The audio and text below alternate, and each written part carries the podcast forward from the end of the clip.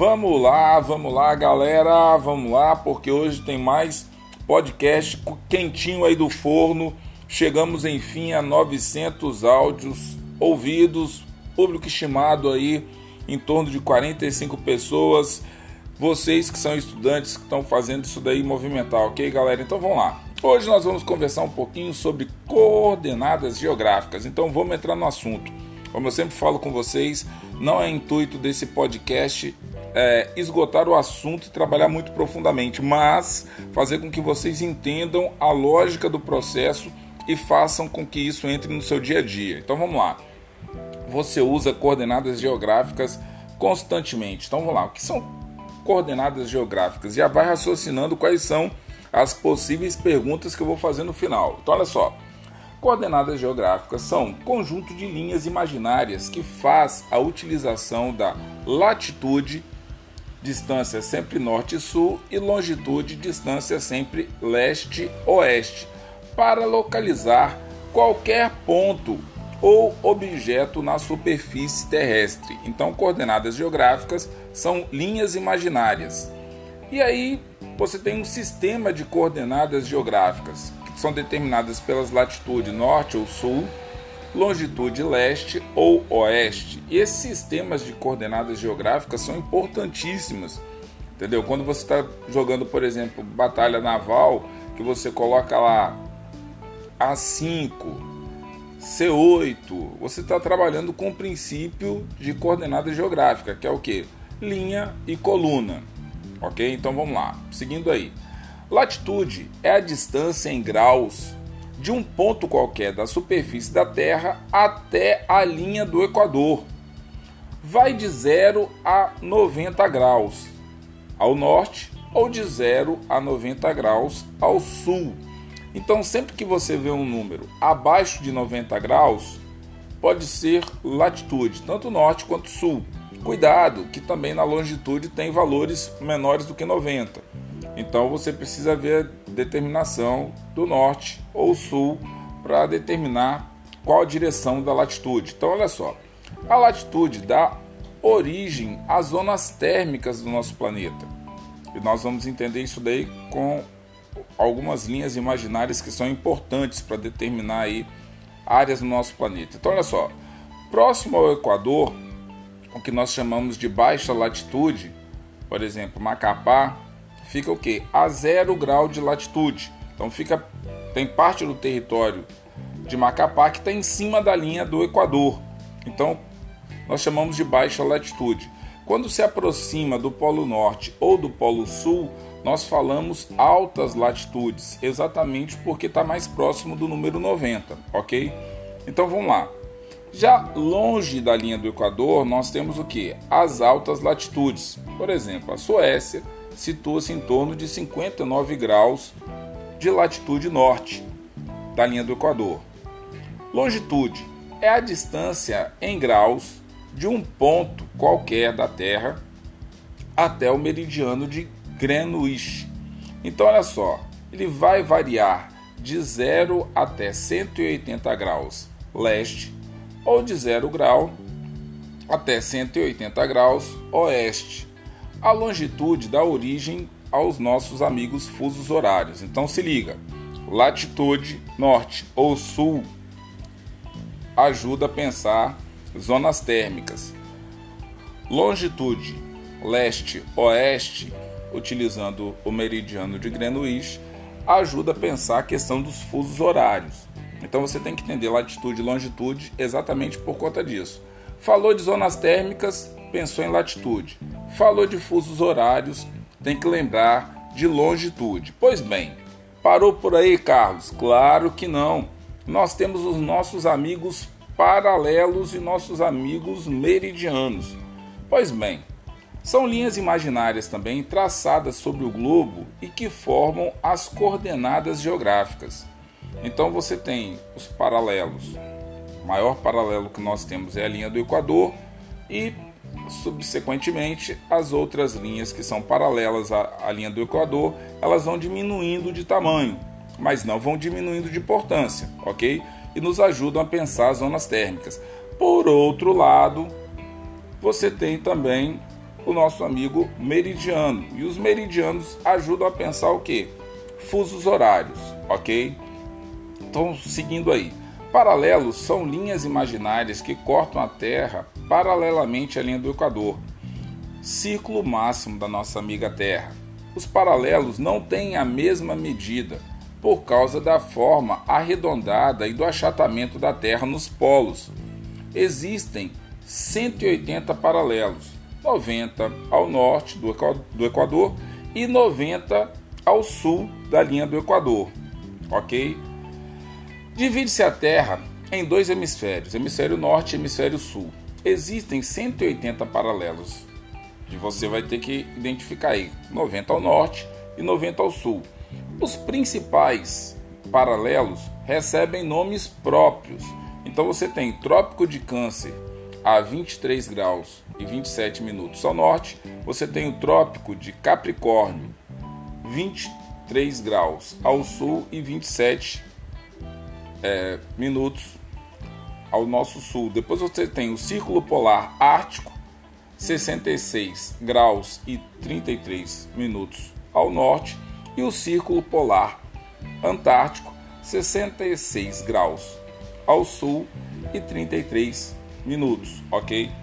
Cada um dos paralelos equivale a graus, minutos e segundos de latitude, tanto norte quanto sul.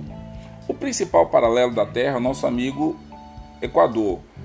É o maior de todos, mas você tem que lembrar que tem o Trópico de Capricórnio, o Trópico de Câncer, Círculo Polar Ártico e Círculo Polar Antártico, que são esses que determinam, quase que em todo o globo terrestre, as nossas zonas térmicas, ok? Então, o paralelo ele vai diminuindo de tamanho quando você vai é, em direção aos polos. Você tem que lembrar disso também. Vamos falar um pouquinho sobre os meridianos. São linhas imaginárias, semicírculos que cortam a Terra verticalmente de um polo ao outro, dividindo a Terra em dois hemisférios. Você tem o hemisfério leste e o hemisfério oeste. Existem então 360 meridianos, 180 a leste de Greenwich e 180 a oeste de Greenwich. Então vamos lá, o principal meridiano é Greenwich, com a longitude de 0 grau. Os meridianos delimitam, no caso, os nossos fusos horários. E qual a importância de você pensar os fusos horários? O que seria fusos horários então? É um espaço aproximadamente de 15 graus percorridos aparentemente pelo Sol durante uma hora. Divide-se a circunferência da Terra, no caso, em 360 graus por 24 horas. E aí você tem os 15 graus aproximadamente de equidistância aí entre os meridianos. Ou seja, o Sol ilumina a cada hora 15 graus da Terra. São 12 fusos é para o oeste e 12 fusos para leste. Por isso que o dia é dividido aí em 24 horas. Cada fuso é delimitado por dois meridianos, e todas as localidades situadas no seu interior têm a mesma hora, chamada de hora legal. Então, olha só, é, como é a divisão dos fusos horários? É importante você lembrar que você tem que trabalhar isso com o mapa próximo, para que você consiga identificar onde está o meridiano de Greenwich. Ele passa onde? Na Europa, depois ele passa pelo continente africano, quais são os mares e oceanos que ele passa, lembrando que não só o meridiano, mas também Trópico de Câncer, Trópico de Capricórnio, Círculo Polar Ártico, Círculo Polar Antártico, porque é importante você ter isso daí. Mas vamos lá falar um pouquinho sobre os fusos horários. Qual a importância de você entender direito fusos horários? Porque você tem no nosso planeta horas diferentes e atividades econômicas acontecendo simultaneamente durante o dia. Então, enquanto aqui no Brasil é dia em parte do nosso planeta será noite, mas toda a parte do nosso planeta que ainda é dia, as pessoas estão desenvolvendo atividades econômicas das mais variadas. E por isso que é importante você entender o seu fuso horário, para que você possa manter contato com as outras áreas do planeta Terra que porventura tenham fusos horários muito diferentes do seu. OK? Então vamos lá. Falar um pouquinho sobre tempo médio de Greenwich. Refere-se à cidade inglesa e ao observatório astronômico no bairro de Greenwich, que foram convencionados como a base para os cálculos internacionais de horário. Então, quando você observar em algum texto de geografia, GMT são as siglas de Greenwich Mean Time, ok? Greenwich Mean Time. Então você tem que saber de tudo isso aí para conseguir sobreviver nessa parte da matéria. É importante também você entender que a rotação da nossa Terra é constante. Então você, por isso, os raios solares sempre começam a diminuir a superfície terrestre do leste para o oeste. Amanhece no leste, anoitece no oeste, ok? Então é um movimento que vai ocorrendo constantemente no nosso planeta. E ele sempre tem o mesmo sentido de direção de leste para oeste. É importante também, quando nós estamos falando de fuso horário, lembrar da linha de mudança de data. A linha internacional de mudança de data ela fica do outro lado do meridiano de Greenwich, como se fosse o seu antimeridiano. Então é importante porque ao passar pela linha internacional de mudança de data, ou de leste para oeste ou de leste para oeste, você pode aumentar uma hora ou diminuir uma hora no que você está fazendo, ok? Isso daí vai afetar a questão da sua contagem horária.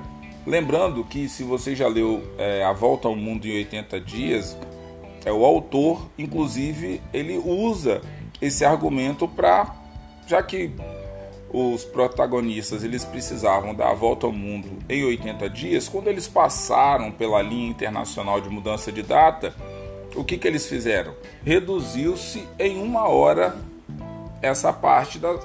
E quando eles chegaram, ah, nós perdemos, tal, chegamos atrasados, não, eles tinham chegado uma hora antes, exatamente por conta da linha internacional de mudança de data, tá certo? E vamos fechar agora a nossa fala conversando um pouquinho sobre as zonas térmicas. As zonas térmicas são áreas de iluminação da Terra e sabemos que o Sol não ilumina o planeta Terra de forma uniforme.